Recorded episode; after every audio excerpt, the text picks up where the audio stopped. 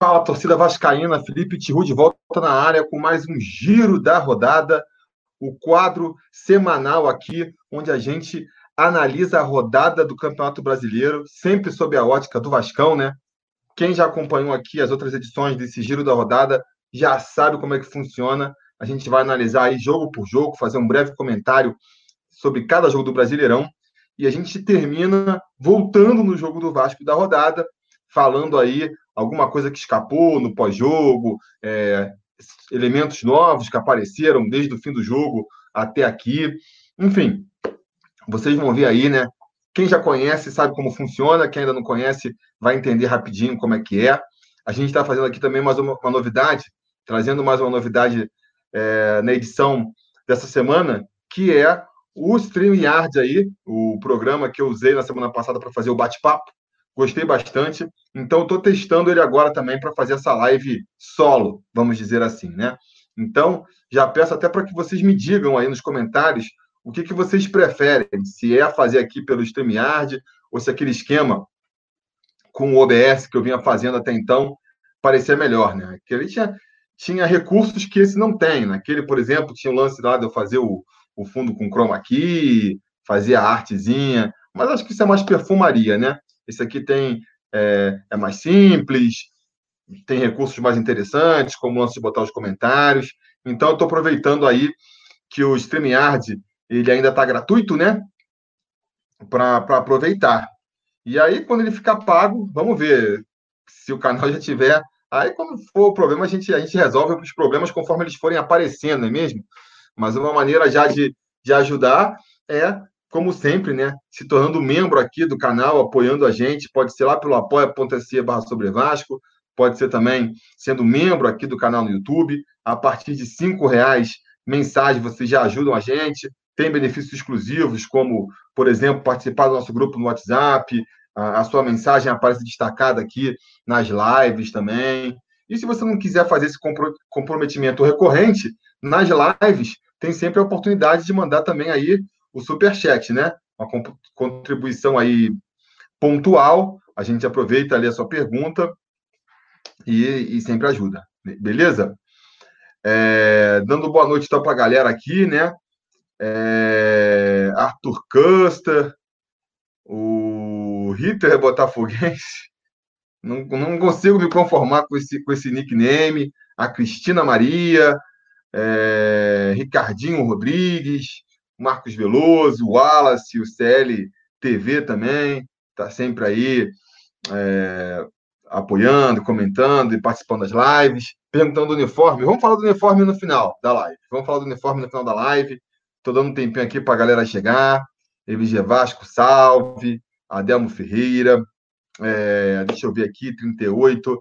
Vamos. Estou dando cinco minutinhos aqui para quem quiser chegar, chegar. E aí depois a gente começa para valer o nosso giro da rodada. Deixa eu ver uma coisa aqui. Uh...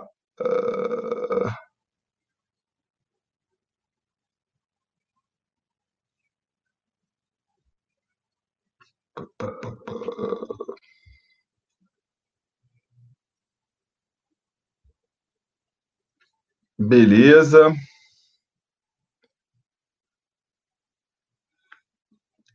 Olha aí, Sabrina Lopes também, Ivan Leal, salve Ivan, Vitor, Alípio Araújo. Vamos lá, vamos lá, vamos então começar essa live aí. Vamos fazer aqui o nosso giro da rodada. Vamos começar falando de Fortaleza 0, Internacional 1. Um jogo é, importante para a gente, a gente olha mais pelo aspecto do Fortaleza, né? Que é um cara que vai. É, é uma equipe que vai estar brigando lá é, na parte de baixo da tabela com a gente. Eu acho que o Fortaleza, com a saída do, do Rogério Senni, vira candidato ao rebaixamento, sim. Vai, vai ter uma queda de rendimento. Não confio no Zé Ricardo para manter o, o, trabalho do Rogério Senni. Acho que é um técnico limitado.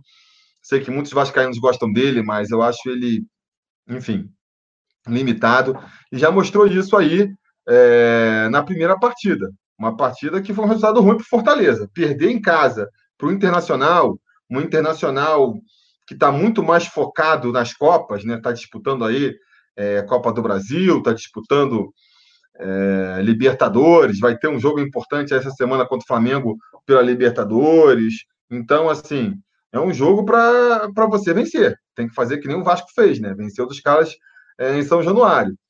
Então, está é, cedo ainda para avaliar o, tra o, o trabalho do, do, Zé Ricardo, vamos ver ainda. Mas, mas é, é um primeiro resultado ruim para Fortaleza, né? Que bom. Tomara que eles terminem atrás da gente no campeonato, né? Quanto mais gente terminar atrás da gente no campeonato, melhor. E eles que, deixa eu só ver aqui, estão com o mesmo ponto que a gente, né? Estão com a mesma pontuação que a gente no momento. O saldo de gols não é. O número de vitórias, né? O número de vitórias dele é maior que o nosso, a gente tem cinco vitórias, a gente tem quatro, e por isso estão à nossa frente. Mas, mesma pontuação, vamos torcer para na próxima rodada a gente já conseguir é, ultrapassar eles, né? O Tadeu Medrado está falando aqui, Zé Ricardo é retranqueiro. Pois é, é retranqueiro demais. Uma coisa que me incomoda muito é, me incomodou muito o Zé Ricardo na passagem dele pelo, sobre, pelo Vasco, foi que ele era muito retranqueiro, muito. Quem acha aí, que, sei lá, quem achava que o, o Valentim era retranqueiro, o Milton Mendes retranqueiro, para mim, de todas as que passam pelo Vasco, o mais retranqueiro foi mesmo o Zé Ricardo. E é, é importante, é importante você, principalmente num time que está brigando para fugir do rebaixamento, é importante você focar na defesa, né? Mas eu acho que ele exagera um pouco. É... Tem outros comentários aqui, mas vamos tentar manter a ordem, né, galera? Vamos falar aqui do, dos jogos e depois a gente começa a falar do Vasco mesmo. Aí a gente já já entra mais no assunto Vasco e deixa tudo mais para o final da live. Seguindo aqui então com os jogos da rodada, ainda no sábado teve Corinthians 2, Botafogo 0 um resultado esperado também, Corinthians jogando em casa, né? O Corinthians, eu não coloco ele entre os times, é, os principais times da competição, os times que estão brigando ali pelas primeiras posições, né? Eu acho que eu acho que as primeiras posições vão ser disputadas entre Santos, Flamengo, Palmeiras e São Paulo, se, se realmente o Daniel Alves aí e o Juan Fran encaixarem, como estão se esperando, eu acho que o, que o São Paulo pode entrar nesse bolo aí dos melhores times do campeonato. O Corinthians, eu vejo uma posição abaixo, né? Tá brigando ali pela, pela rebarba da Libertadores. Corinthians, Atlético Mineiro, o próprio Internacional ali, dependendo do desempenho dele nas Copas, vai ficar nessa rebarba aí, né? Brigando por essa vaga na chamada pré-Libertadores. E aí, um time com essas pretensões, que é do Corinthians, tem que pegar o time do Botafogo em casa e tem que ganhar mesmo. E o Botafogo, a gente já comentou aqui nos outros giros, a briga dele é mais lá embaixo, então esse não é um jogo importante para o Botafogo. Os jogos que o Botafogo tem que ganhar são os jogos em casa, são os jogos contra adversários diretos, e nesse campeonato à parte, o Botafogo tem ido bem. Jogou contra o Corinthians fora de casa, perdeu, é um resultado que eu acho que estava dentro do planejamento deles, vamos dizer assim, né? É, o Adriano Pereira está perguntando aqui Felipe, quem é melhor, Botafogo ou Vasco? Ah, não sei para dizer quem é melhor, né? Pelo elenco, assim. Eu acompanho muito mais o Vasco que o Botafogo. Tendo a dizer que o elenco do Vasco é até mais qualificado que o do Botafogo, mas o do Botafogo, ele, inegavelmente, ele está fazendo uma campanha melhor.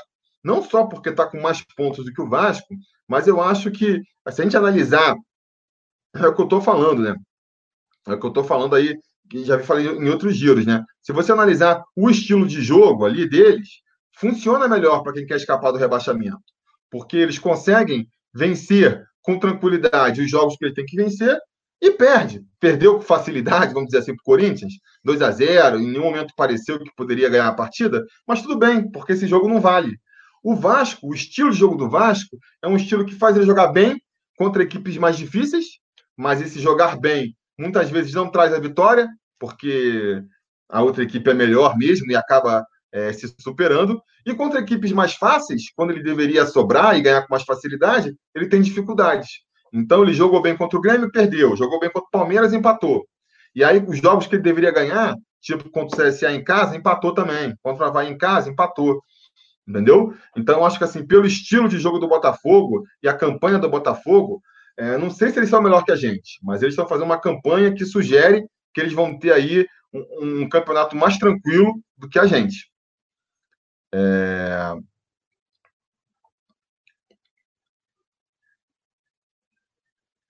Vamos ver aqui. É... O Paulinho dos Queijos está falando assim: Felipe, a renda milionária foi para onde? Vamos conversar isso no final da live. Me pergunta de novo aí. Rodrigo Ferreira, eu não concordo. Os gambás vêm crescendo. Vem crescendo, mas eu não vejo, não vejo é, qualidade ali no time do, do Corinthians para eles chegarem a incomodar esse, esses quatro da frente que eu comentei, não. Não vejo realmente eles fazendo isso, né? Vamos ver. Pode ser até que, que você esteja certo e o, o crescimento deles se confirme a ponto deles chegarem lá na frente, mas eu não, não levo muita fé nisso, não. João Valmir, Botafogo no próximo ano vai estar tá montado na grana. É verdade, é verdade. A gente vai comentar sobre isso também. Vamos comentar. É... Eu queria fazer um vídeo essa semana, mas eu tô pegadaço aí. Semana passada eu ia fazer o vídeo, na verdade, o computador quebrou. Essa semana é, tô pegadaço aí de, de trabalhos, então, assim, tô tentando fazer o máximo que dá para não abandonar o canal aqui, mas esses vídeos que, que eu posso empurrar para frente, eu estou empurrando. Vai ser o caso aí do vídeo do Botafogo. Mas vamos ver se na semana que vem eu consigo fazer finalmente um vídeo explicando como é que vai ser aí é, esse Botafogo SA. E se o Vasco pode pegar esse, esse modelo que eles estão usando de exemplo. É um modelo interessante. Já adianto aí para vocês. Beleza? Futebolaço chegando aí para prestigiar. Salve, futebolaço. Muita gente falando do Max Lopes ainda. Vamos falar no final da live aí. Vamos, por enquanto, terminar esse giro.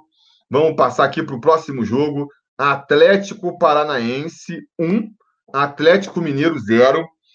É... Digam aí o que vocês acham dessa partida. Eu, na minha opinião, é... eu acho que o Atlético Paranaense, mais uma vez, está fazendo aí o que se espera dele, né? É um time muito forte dentro de casa, vai conseguir dentro de casa ali é, a pontuação necessária para ter um, um campeonato tranquilo e vai tentar buscar fora os pontos suficientes para almejar algo mais. Essa, para mim, é a estratégia aí do Atlético Paranaense. É... Tem a questão lá da, da, da, grama sintética, né, que talvez façam ele jogar melhor em casa.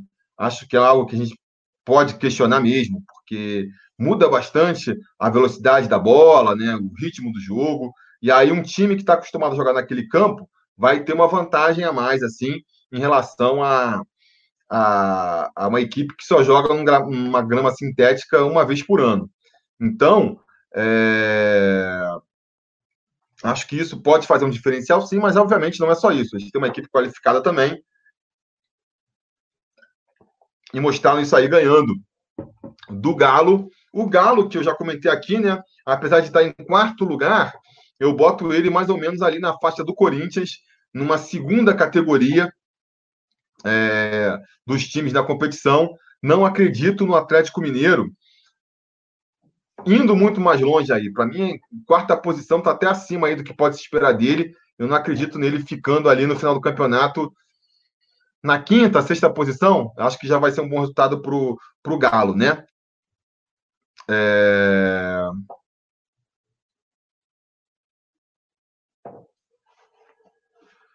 Vamos, vamos ver aqui então. Muita gente perguntando sobre o Vasco. Vou deixar para responder essas perguntas uh, na hora do Vasco, né?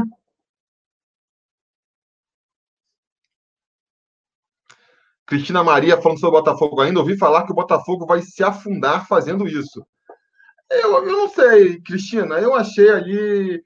Parece interessante a proposta do Botafogo, né? Claro, não é nenhuma garantia de que vai dar certo, né?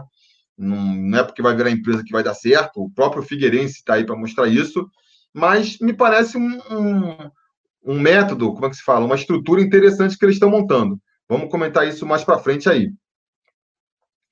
Aleph, cheguei, Tiru, tomando aquela boêmia. Salve, Aleph. É... Vitor, viu a camisa 3 do Vasco? Vi, vamos comentar mais na frente. Eu faço um breve comentário. É... Adriano Pereira. Madison, Ex-Vasco está jogando bem no Furacão, mas está reserva, né? Ele é reserva no Furacão, não é isso? Então, é... não, está tão bem, né? Está como reserva, né? É... Vamos passar aqui, então, para o próximo jogo. Próximo jogo foi. Ih, eu botei errado aqui, né? Botei Grêmio 1, Palmeiras 0, mas na verdade foi Grêmio. Grêmio 1, Palmeiras 1 também. Um empatezinho que o Grêmio conseguiu ali na Bacia das Almas. Palmeiras e Grêmio que vão estar estão jogando agora, né? Estão jogando agora pela Libertadores também. É... Esse jogo aí do Grêmio e contra o Palmeiras foi a sexta partida do Palmeiras sem conseguir vencer no Campeonato Brasileiro, né? Para um time que está ali candidato ao título, é um resultado muito ruim. O Grêmio achou esse empate, é verdade, né? Porque foi acertar um, um gol muito improvável com David Braz lá no, no finalzinho da partida, mas o Palmeiras não vem fazendo partidas. É, não vem fazendo partidas suficientes é, que, que condigam com o time que está disputando o título, né? O time que está disputando o título, ele tem que, jogando bem ou jogando mal, conseguir seus resultados. Ele não pode ficar à mercê do, do adversário acertar um chute na gaveta e empatar, entendeu? Dessa vez foi o adversário que acertou um chute improvável, na última foi o, sei lá, o VAR que errou. Então, assim, não pode. Tem que jogar sobrando para conseguir superar essas adversidades. Então, cara, eu me preocupo pelo Palmeiras aí. Eu acho que se não, se não acontecer alguma coisa lá para dar uma sacudida, eles podem acabar saindo dessa briga aí para pelo título, né? Pelo elenco que eles têm, vão ficar lá em cima na tabela e tudo mais, mas é... vai, vai, vai ficar meio esquisito. E o Grêmio? O Grêmio tá levando aí o campeonato brasileiro em banho-maria, né? Os times do Rio Grande do Sul, eles eles estão tendo um comportamento, um comportamento bem parecido, tanto tanto o Internacional quanto o Grêmio estão se focando tanto na Libertadores quanto na Copa do Brasil. Então, nas duas competições ainda, são clubes copeiros. É, lá no Rio Grande do Sul se valoriza muito as Copas, né? Então, é... então eles estão tão, tão, são times até qualificados, mas que estão é, deixando o brasileiro em segundo plano. E times que não aproveitam isso estão perdendo uma oportunidade, né? Estão perdendo uma oportunidade. É, deixa eu ver aqui, estão falando aqui de flamenguista que tem que ser banido. Cadê? Cadê meus conselheiros moderadores aqui? Deixa eu ver se eu consigo.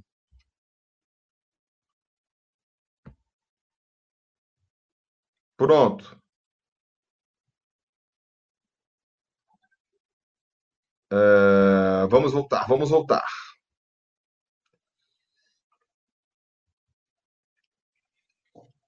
Deixa eu voltar aqui rapidinho, só mexendo aqui em umas configurações antes da gente voltar de vez com o nosso giro. Pronto, feito. Vamos lá.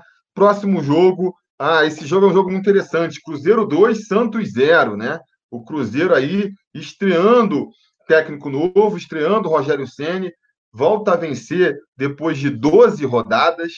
É... Vence o líder da competição, né?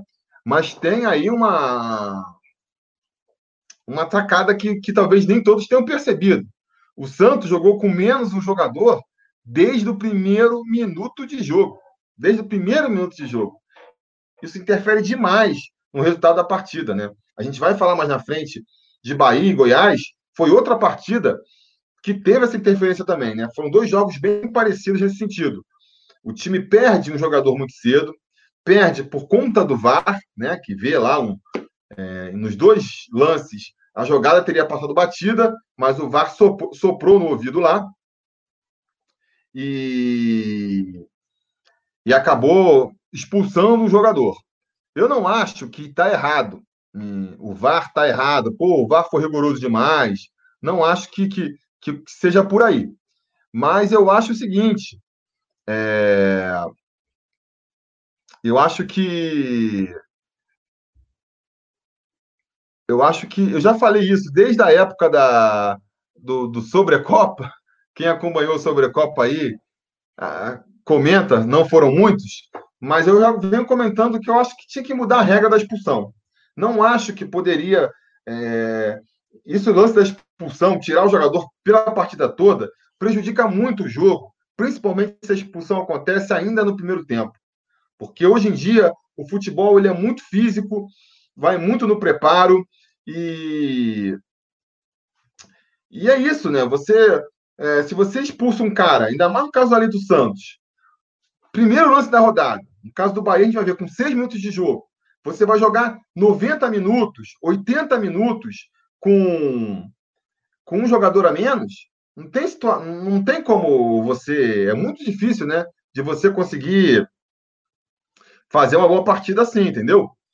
É, o Roberto Soares aqui, até falou: o VAR tem que acabar. Eu não acho que a culpa seja do VAR, mas eu acho que o VAR ele vai é, justamente é, reforçar isso, né? Porque lances em que muitas vezes o, o, o juiz deixa passar, porque está no começo da partida, o VAR vai ali soprar e falar: ó, teve lance para expulsão aqui. E aí a gente vai começar cada vez mais a ver jogadores. É, jogadores sendo expulsos no começo da partida, ainda no primeiro tempo, e isso prejudica demais, prejudica demais o espetáculo, prejudica é, não só acho que cria uma distorção na partida, como para quem está assistindo, eu acho que, que estraga, né? Porque o jogo perde a competitividade. Então, é... eu já falei na época, eu vou voltar a repetir. Para mim, tinha que mudar a regra. Tinha que fazer uma regra em que o jogador é... que tomasse um cartão vermelho, ele sairia da partida, mas o time ficaria com o jogador a menos, sei lá, por 20 minutos e depois o, o time tinha direito de substituir. Até porque isso seria capaz de fazer. É, como é que se fala?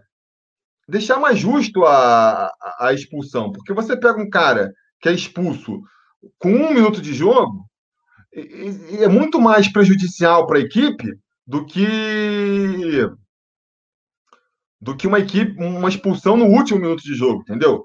A expulsão do Marrone lá contra o Goiás não interferiu nada para o Vasco. A expulsão do jogador do, do, do, Santos, do jogador do Bahia, interferiu demais na partida deles. E, cara, teoricamente era para ser o mesmo tipo de punição, afinal são jogadores que estão é, sendo expulsos, né, sendo retirados do jogo por conta de uma falta grave. E e muitas vezes é, são lances, acho que nos dois lances dessa rodada, por exemplo, foram lances meio involuntários, vamos dizer assim. O lance do Santos, o cara estava com a bola, o, o zagueiro tentou chegar na bola, eu acho que ele tentou chegar na bola mesmo, fez a falta, então merecia é, marcar a falta, considerando a regra do último homem, merecia ser expulso, mas mudou completamente a partida, né? Mudou completamente o rumo da partida. E mesma coisa lá no Bahia, uma falta, o cara foi mais duro, mas não estava esperando. É...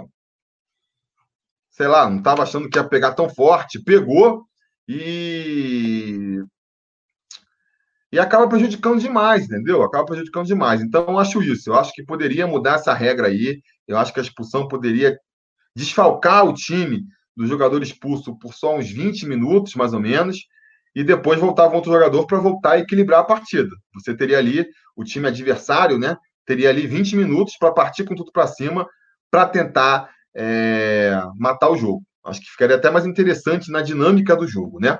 Enfim, o Cruzeiro não tem nada a ver com isso. Ganhou por 2 a 0 dá ali uma respirada, mas eu acho que é cedo para dizer aí, para cravar que é, o Cruzeiro saiu da briga, vi muita gente falando, ah, o Cruzeiro ainda vai terminar entre os seis primeiros.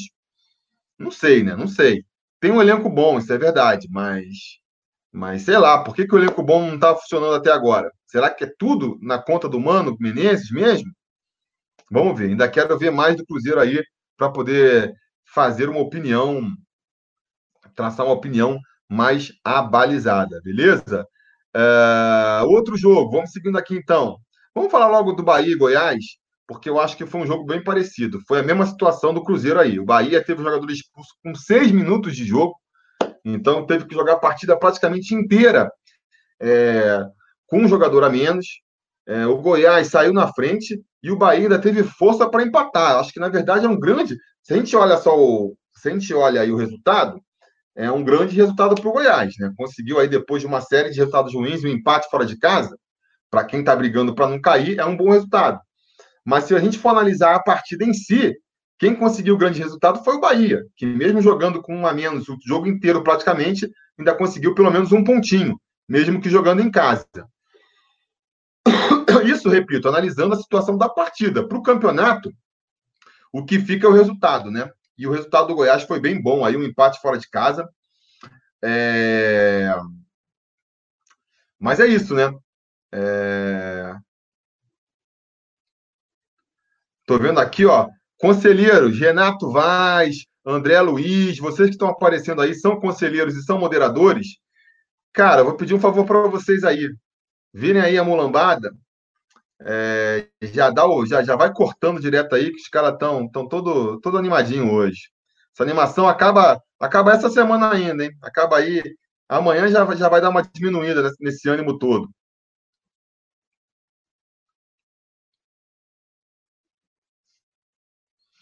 Eu dei uma viajada aqui, Rodrigo. O que foi que a viajada?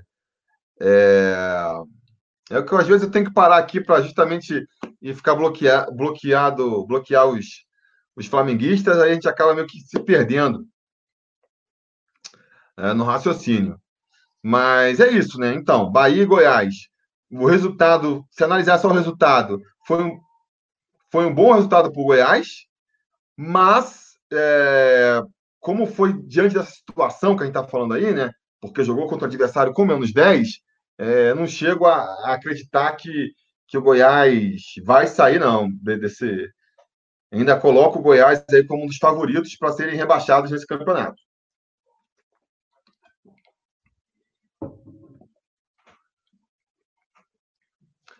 O Vitor está perguntando se eu vi viu o diálogo do VAR com o Daronco. Não vi. Eu vi que saiu aí, mas eu não cheguei a ver, não. Tem alguma coisa aí de, de reveladora? Rodrigo Oliveira, Goiás cai fácil. Pois é. Minha aposta, né? Havaí já está rebaixado, CSA também, praticamente, né? E as outras duas vagas, estou postando que vão ficar com Chapecoense e com Goiás, né? Por mais que tenham aí uns concorrentes chegando aí. É, vamos lá. Gol do Palavras. Gol do Palavras. Muito bom. Tô brincando, Leandro. Gol do Palmeiras aí, né? É, vamos passar para o próximo jogo aqui, então.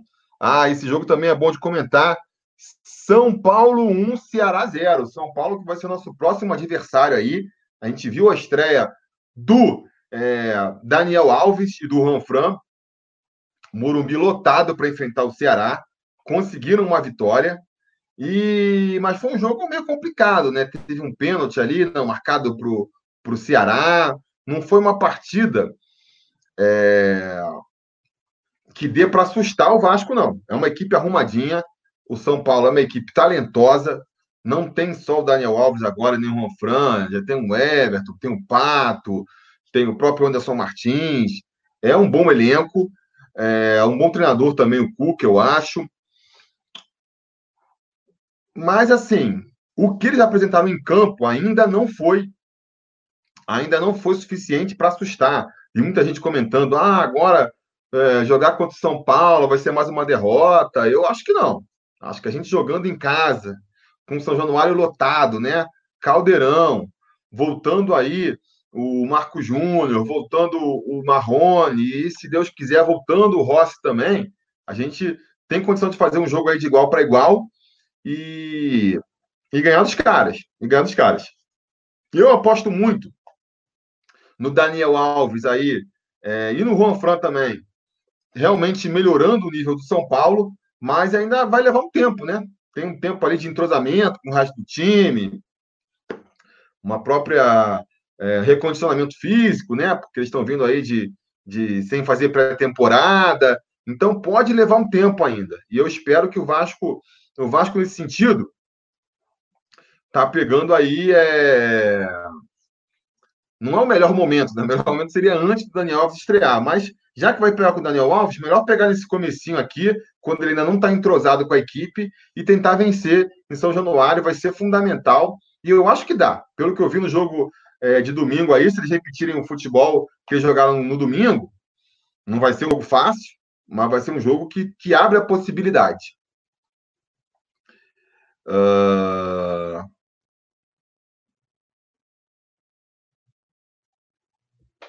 Léo Arruda está falando aqui, desculpa aí, mas com esse time temos que torcer para não ser goleado novamente.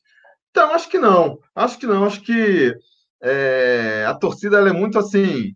É, como é que se fala? Flutua muito, né? Depois de uma goleada, assim, é, realmente a gente fica com a moral baixa e acha que vai perder para todo mundo. Assim, aí ganha do São Paulo, já vai começar a achar que dá para Libertadores. Eu acho que, cara, é, nem tanto ao céu, nem tanto à terra, né? Não vamos conseguir chegar na Libertadores, acho que isso é viagem, mas eu acho que que também a gente tem condição de vencer de qualquer equipe, sabe?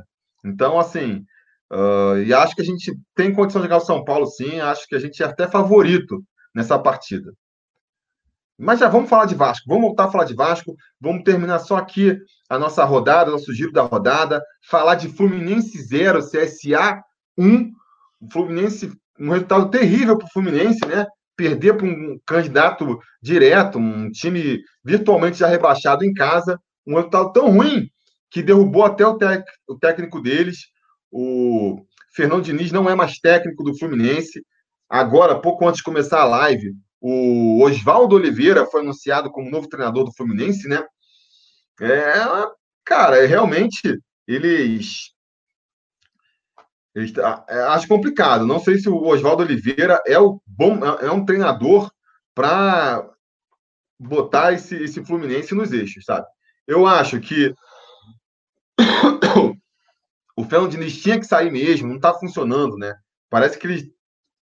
Não é só problema dele. Parece que o Fluminense chutou 33 vezes para o gol do CSA e não conseguiu fazer nenhum gol. Então, isso é realmente complicado. Mas, independente disso, é... Independente disso, eu acho que o estilo que ele queria impor ao Fluminense de jogo é um estilo que, que não depende, que, que não encaixa bem com uma equipe fraca tecnicamente, como é do Fluminense. Se ele tivesse, talvez, no comando aí do, do Palmeiras, do próprio Santos, ele tivesse, ele estivesse fazendo mais sucesso, né? Ah, no caso do, no caso do Fluminense, não. Os caras são muito ruins tecnicamente. Aí você quer sair jogando, você quer entrar tocando dentro da área. Eu acho que, que não estava dando liga com o Fernando Diniz, ele tinha que sair. Mas aí você tinha que trazer justamente um técnico que soubesse lidar mais com elencos fracos, que tivesse mais, é, como que se fala, um histórico de, de jogar com equipes que estão na zona de rebaixamento. E não é o caso do Oswaldo Oliveira. O Oswaldo Oliveira não é um treinador que está acostumado a pegar time brigando para não cair e, e resolver, sabe? Se você for pegar aí os melhores, os melhores times dele, eram equipes talentosas que brigaram lá na parte de cima. Sempre que ele teve que pegar uma equipe mais fraca tecnicamente, ele não se saiu bem. Então, achei uma má escolha do Fluminense. Os caras já estão numa situação complicada. E aí, se tiver que esperar mais 10, 12 rodadas para demitir mais um técnico e chamar outro, pode ser tarde demais. Pode ser tarde demais. Eu acho que a concorrência está grande esse ano, né? O Rodrigo aqui, Oliveira, por exemplo, está falando do Havaí, CSA, Chapecoense e Goiás na Série B. Eu concordo com eles, com ele, mas o, o Fluminense está fazendo o dever de casa certinho aí para entrar nessa briga, né? Para tentar roubar a vaga de um desses quatro aí. É... fazer aqui a propaganda sobre Vasco, campista vascaíno, fala vascaíno, mineiro vascaíno e Mário Coelho. Valeu, Renato, aí, pela força. É... Vitor tá falando aqui, Oswaldo vai rebaixar o Fluminense. Pode ajudar, né? Pode ajudar. Eu acho que ele não rebaixa, porque eu acho que se ele for mal, ele cai antes. Ainda tentam mais um terceiro técnico.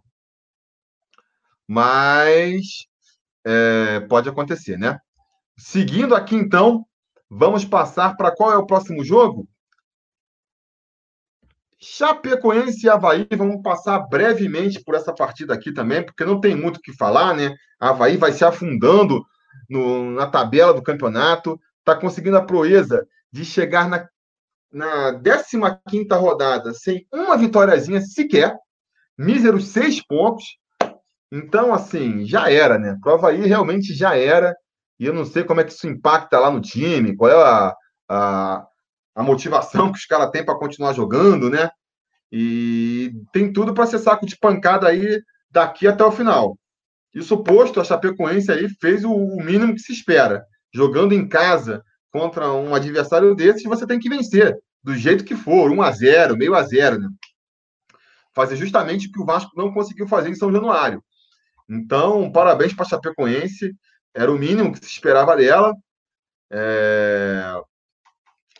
Fica Valentim. Valentim já pode sair. O trabalho dele no, no Havaí já está feito. Ele pode pegar aí a Chapecoense agora, ou Goiás, e ajudar, ajudar outro técnico, né? Ajudar outro time.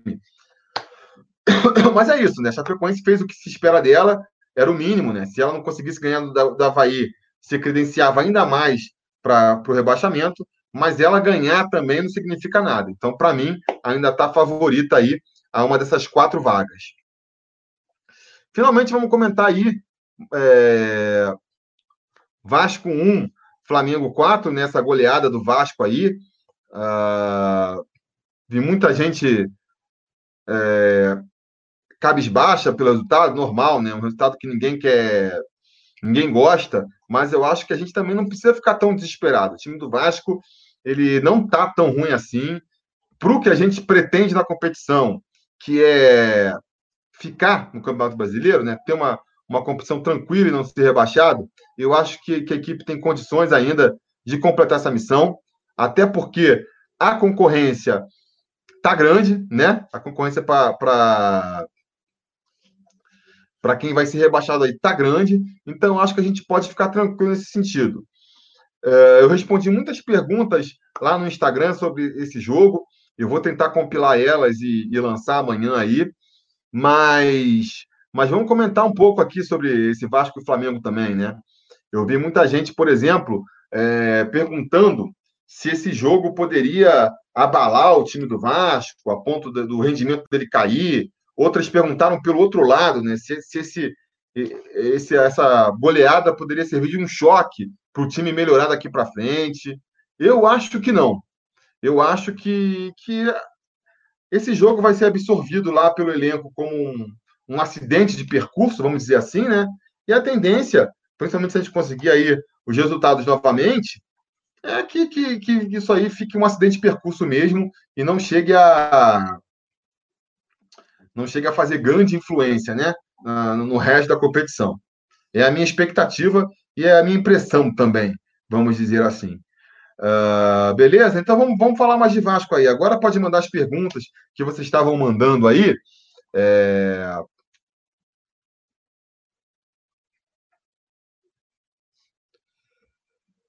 Acidente, foram quatro. É, o acidente é a goleada, né? Porque a derrota para o Flamengo, se você pegar o Vasco com o elenco que tem, tá brigando para não cair. O Flamengo com, com o elenco que tem, tá brigando para ser campeão.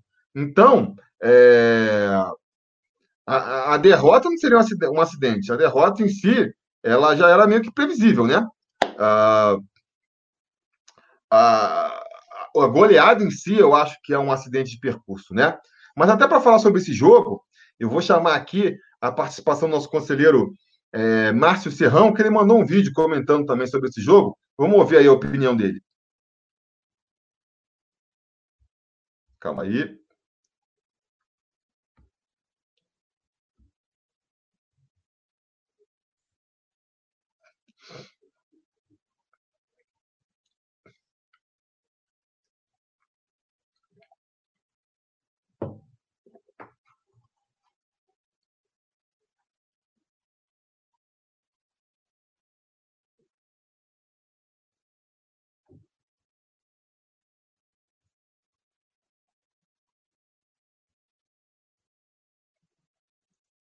Hum, tá sem áudio.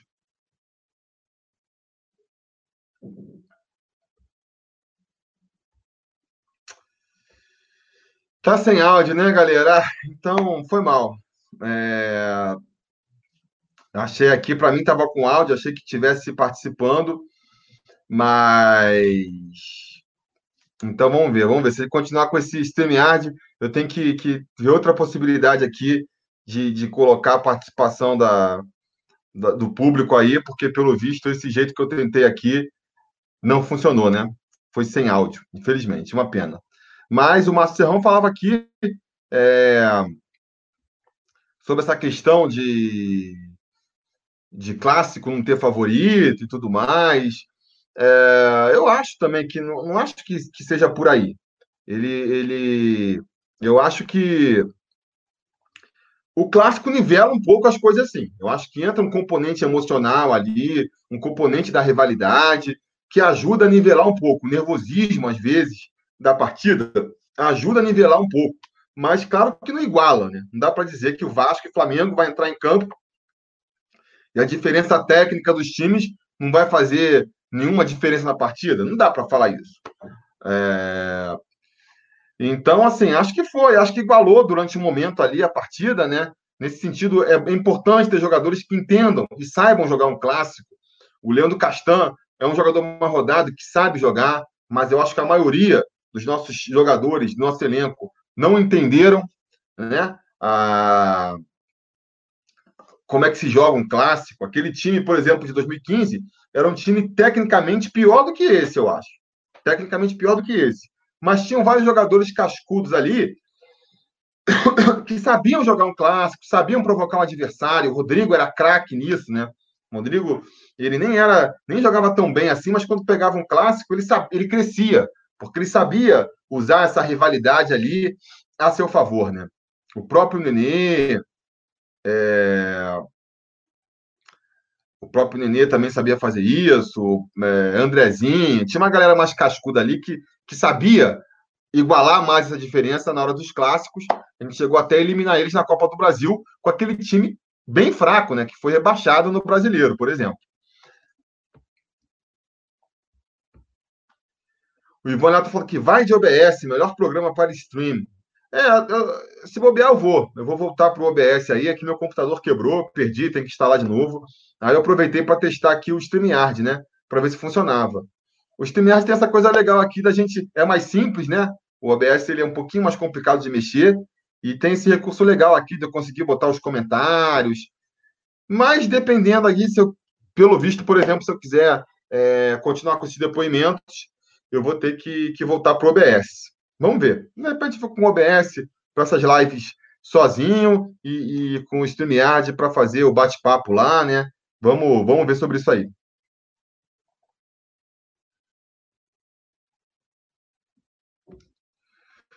Tu vai fazer um vídeo falando da terceira camisa, Felipe? Então, não sei. Será que vale a pena? Pode ser. Tem que analisar, tem que ver um pouco melhor a camisa aí, né?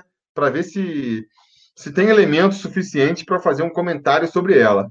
Fazendo um comentário superficial aqui sobre a camisa, porque eu já vi muita gente perguntando a minha opinião. Cara, eu achei, eu achei a camisa a mais fraquinha, né? É, de novo, correndo o risco aqui de, de mudar de opinião lá na frente, porque a gente só viu aí a, algumas fotos estilizadas e tudo mais, né? É, para mim, é a camisa mais fraca aí da Diadora. Eu gostei dos modelos, do desenho, do, das camisas da Diadora até aqui, aquela primeira, das bolinhas. As camisas do ano passado também é mais retrô, né? As camisas, as terceiras camisas até aqui também achei todas bonitas. Essa é, não é, é, é a mais fraca até agora, mas eu achei, não achei feia, não. Achei bonita, assim. Eu acho que, assim, se for para errar, erra para menos. Erra para menos. Então, assim, prefiro que eles façam uma camisa mais simples, que a galera não goste, que uma camisa toda cheia de frufru. Aí é gosto pessoal, né? Eu prefiro assim. Então, é.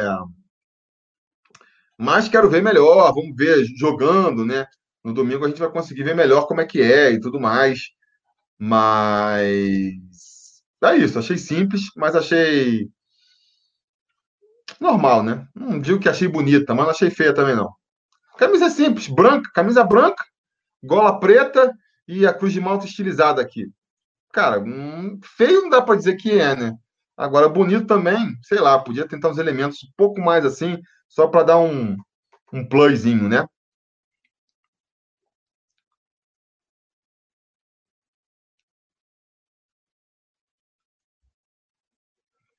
Vasco que faz as camisas, a Diadora só produz. Pois é, o desenho, o desenho, o layout, o design da camisa é feito lá pelo Vasco e a Diadora produz. Eu acho que é por isso que a que a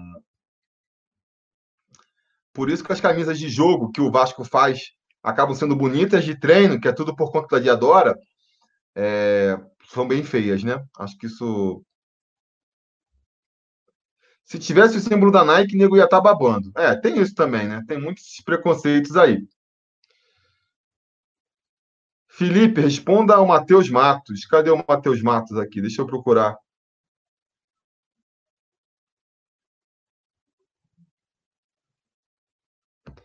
Matheus Matos, o Vasco tem condições a Libertadores? Sou especial e cadeirante, tenho 15 anos. Salve, Matheus. Cara, eu acho que não. Eu acho assim, sendo bem sincero com você, é... eu acho que a gente não tem condição. Assim, pode acontecer, sabe? Não vamos desistir do sonho, mas eu acho que, a, que o foco do Vasco, por enquanto, tem que ser escapar da, do rebaixamento. Se a gente consegue, se a gente presta fugir do rebaixamento, começa a ganhar, consegue emplacar sete, sete não, mas três vitórias consecutivas, por exemplo, né? A gente consegue ganhar do São Paulo, Aí depois vai jogar.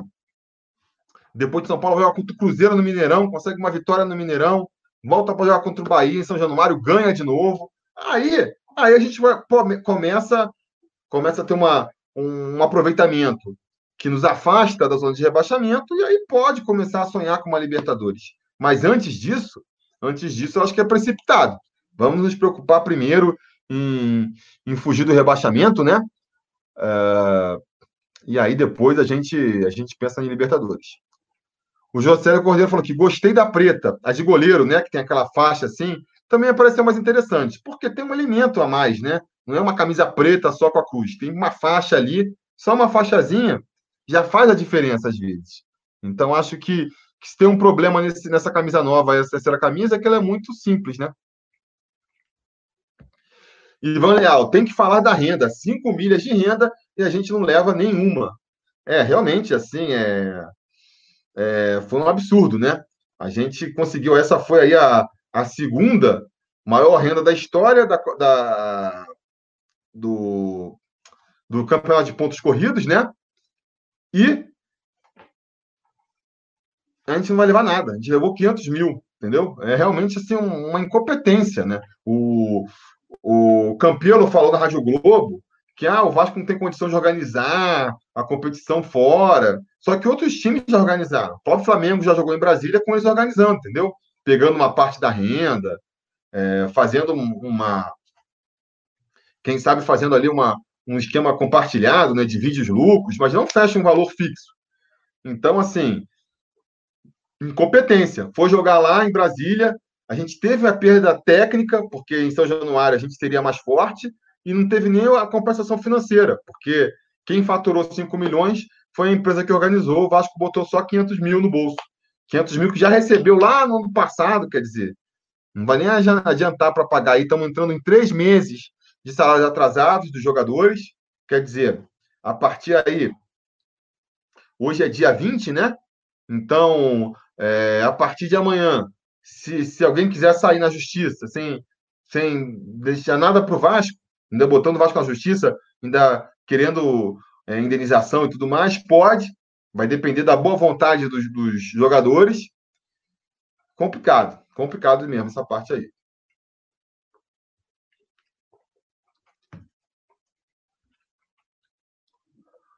Léo Arruda aqui falando que o Lucha é flamenguista. O Rodrigo Ferreira falando que o Lucha é profissional. Eu concordo com o Rodrigo, pô. Assim, não dá para dizer que ele é flamenguista essa teoria de que ele deixou perder porque é flamenguista, hum, para mim não cola. Para mim não cola. Ele. Para mim não cola. É... Cara, era difícil mesmo. Você vai dizer que, que outro técnico não teria perdido de goleada? É difícil, né? Não dá para dizer isso. Pela diferença é, técnica aí dos, dos jogadores, é, não dá para dizer que, porra, foi muito vacilo do treinador tomar uma goleada. É mais vacilo dos jogadores lá dentro de campo. Por mais que o, o Vanderlei Luxemburgo tenha cometido seus erros também, insistido com o Marquinho, é, insistido com o Lucas Mineiro, mas enfim, né? Não, Felipe, jogadores são dois meses. Não, Rodrigo, saiu a notícia agora, jogadores são três meses. E os funcionários são quatro meses.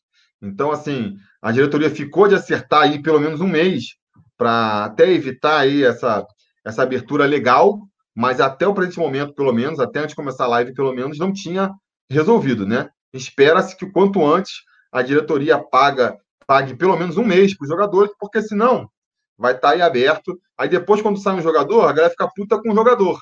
Pô, é mercenário, não sei o que lá, bababá. Só que, cara, quem é que gosta de ficar três meses sem receber? A gente é Vasco, a gente torce pro time. Os caras não têm obrigação de serem Vasco também, entendeu? Então, assim, vai ficar na mão do, do, do, do, jogador se a gente boa ou não, é um risco, é um risco gravíssimo, né? É perigosíssima, perigosíssima essa situação do Vasco.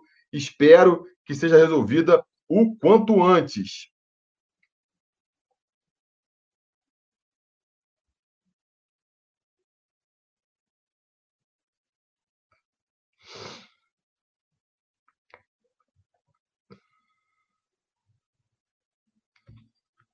Jocélio Cordeiro, fala do estatuto. A questão aí que vão querer mudar o estatuto para 180 conselheiros, para mudar é, dos votos, essa questão, né? É, não gosto, não gosto dessa ideia. Não sei para que botar mais conselheiro. Para quê? O que, que conselheiro ajuda? O que, que mais conselheiro vai ajudar o Vasco? Conselheiro não ajuda nada. É só para poder fazer mais mais barganha política lá dentro. Ah, vem comigo aqui que eu te dou uma vaga no conselho. É só para isso. Não acho que vale a pena mudar as regras. Se quiser mudar as regras também de quem pode se candidatar e quem não pode, para mim, só deveria valer a partir da próxima eleição. Não se muda a regra com o jogo rolando, entendeu? Então, é... então acho errado. Acho assim, se for mudar nesse sentido, acho errado. Agora, se for mudar eleições diretas já, eu tô falando Pois é, eleições diretas. Aí tudo bem. Se fosse nesse sentido, enxugar mais o conselho, fazer eleições diretas. Mesmo sendo eleições diretas, eu acho que tinha que ser para a próxima eleição. Porque essa aqui é, é, é o jogo como está sendo, a regra é essa. Então, é... é isso aí. Beleza, galera? Estamos chegando aqui. Me perdi no tempo, são 52 minutos de lives já. Queria fazer aqui uns 40 minutos. Então, já estamos nos recebendo. É... Vou, vou, vou aqui responder mais uma ou duas perguntas e a gente encerra, beleza? Vamos lá. Emerson Santos, Felipe, três volantes contra o São Paulo? Cadê? Deixa eu ver aqui se eu pego a pergunta dele aqui, ó. Tem que ser três volantes, né? A gente não tem meia. Como é que a gente vai jogar sem três volantes? Só se jogar com quatro atacantes, porque meia não tem. Vai apostar no Bruno César de novo? Valdívia? Marquinho? Então tem que ser três volantes. Tem que ser três volantes. Bota ali o, o Marco Júnior, que é um volante que chega mais na frente, pelo menos se movimenta, se apresenta, e vamos lá, né? Tem que ser, não tem jeito. Do, Dourival Anjos, fala do Bernardo, por que não vem? É...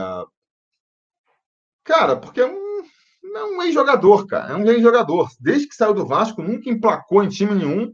E aí o Vascaíno acha que ele vai voltar para o Vasco e vai voltar a jogar como jogava em 2011. As chances disso acontecerem são praticamente nulas. E por isso que o Vasco, mesmo desesperado do jeito que está, não aposta no Bernardo.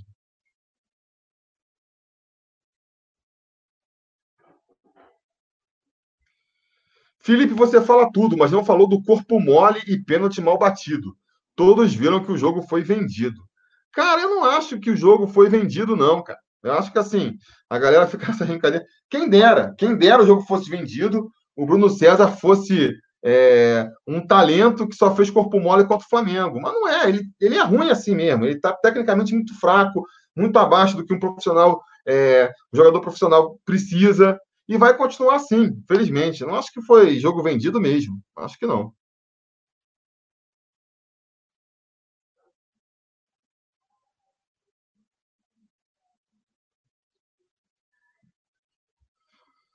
Se não tivéssemos os desfalques, o jogo contra o Fla seria diferente? Ah, com certeza, né? A gente iria com uma equipe mais forte, pelo menos. Mas, assim, não dá para ficar também aqui. Ah, se o Rossi tivesse jogado, não dá para saber. Mas que seria uma equipe mais forte e o confronto ficaria um pouco mais nivelado, acho que também a gente não tem como negar, né?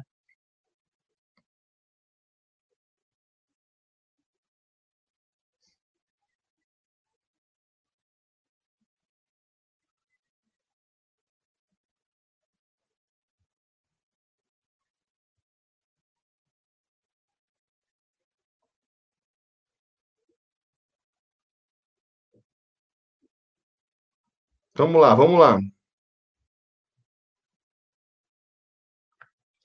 Cristina Maria, e aquele chute na trave do Pikachu foi vendido também? Pois é, pois é. O, o cara fez corpo mole para bater o pênalti, mas mandou a bola na trave. O cara calculou para a bola ir na trave. Não faz sentido essa teoria, não.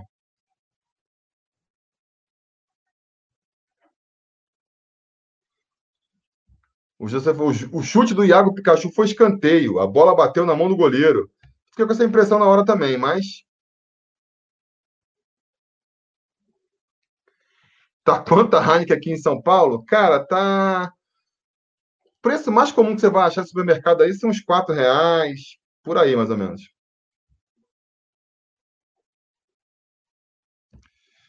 Thales jogou demais. Uh...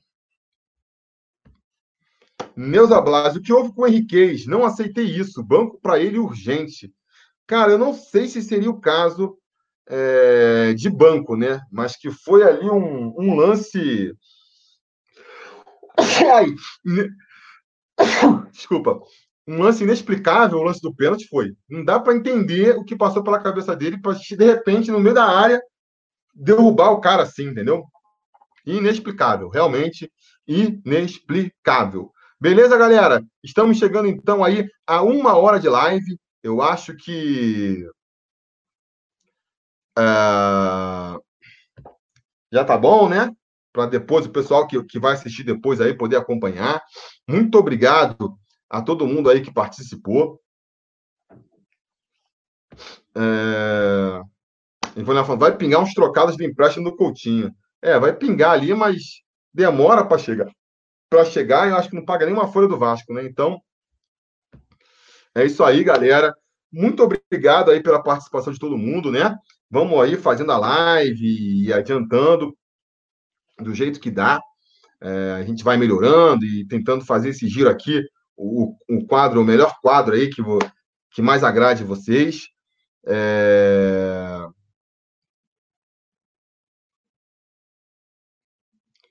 Rodrigo Oliveira está perguntando se vai ter vídeo amanhã. Acho que sim. Eu vou tentar fazer aí a compilação do, das perguntas do, do Instagram, né? Eu tô bem enrolado com o trabalho essa semana, então não sei se vou conseguir fazer, por exemplo, bate-papo na quinta-feira, mas vamos tentar, né? E vou tentar pelo menos fazer esse esse Instagram aí amanhã. Aí até vale o apelo para vocês, quem puder colaborar, virar um membro do canal, Uh, ajuda demais a gente aqui a continuar com esse projeto, porque é um saco, né? Eu fico assim, chega, chega um freela a mais assim, aí vai dar um dinheiro extra no mês. Fico feliz, porque é uma graninha a mais que eu estou precisando, mas fico também chateado, porque tenho que deixar o Sobre Vasco meio de lado, né? E o ideal, meu sonho aqui era que eu pudesse conseguir me dedicar é, ao Sobre Vasco de maneira assim fixa, né? Sem precisar disso, mas por enquanto ainda não dá. Então a gente fica aí é, nesse tentando equilibrar aí, né? Trabalho para ganhar dinheiro, trabalho aqui para o sobre. Beleza? Cauã Prado, quando o Rossi volta? Então, eu acho que ele tem grande chance de voltar contra o São Paulo. Para mim, é aquela surpresa, né? O pessoal estava falando do, da, da, surpresa que o Castan, a Castan falou que vai ter surpresa. Eu acho que a surpresa é o Rossi. Tem gente falando que seria o Breno. Não acho que o Breno vai começar como titular. Acho arriscado pegar o cara que está mais de um ano parado e de repente já botar ele como titular. Para mim, ele tem que entrar aos poucos. É, então, acho que vai ser o Rossi. Beleza? Então é isso, galera. Muito obrigado aí.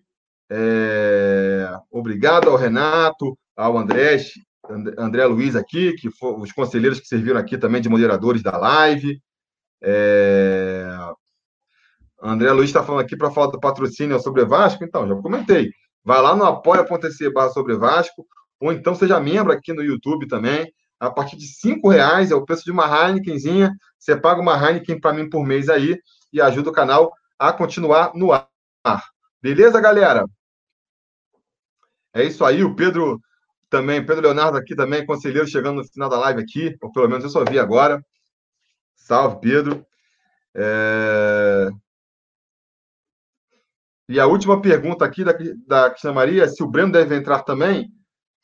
Talvez no final da partida, se for aquele esquema assim, ah, tá, Vasco está ganhando de 1 a 0 do São Paulo, aí vai querer tirar um meio-campista para fechar mais o time, aí bota o Breno. Eu acredito que numa situação dessa, assim, entendeu? Mas o mais provável é que ele nem entre, não. Mas então é isso, galera. Estouramos aqui uma hora. Valeu. É isso aí, a gente vai se falando. Valeu, pessoal.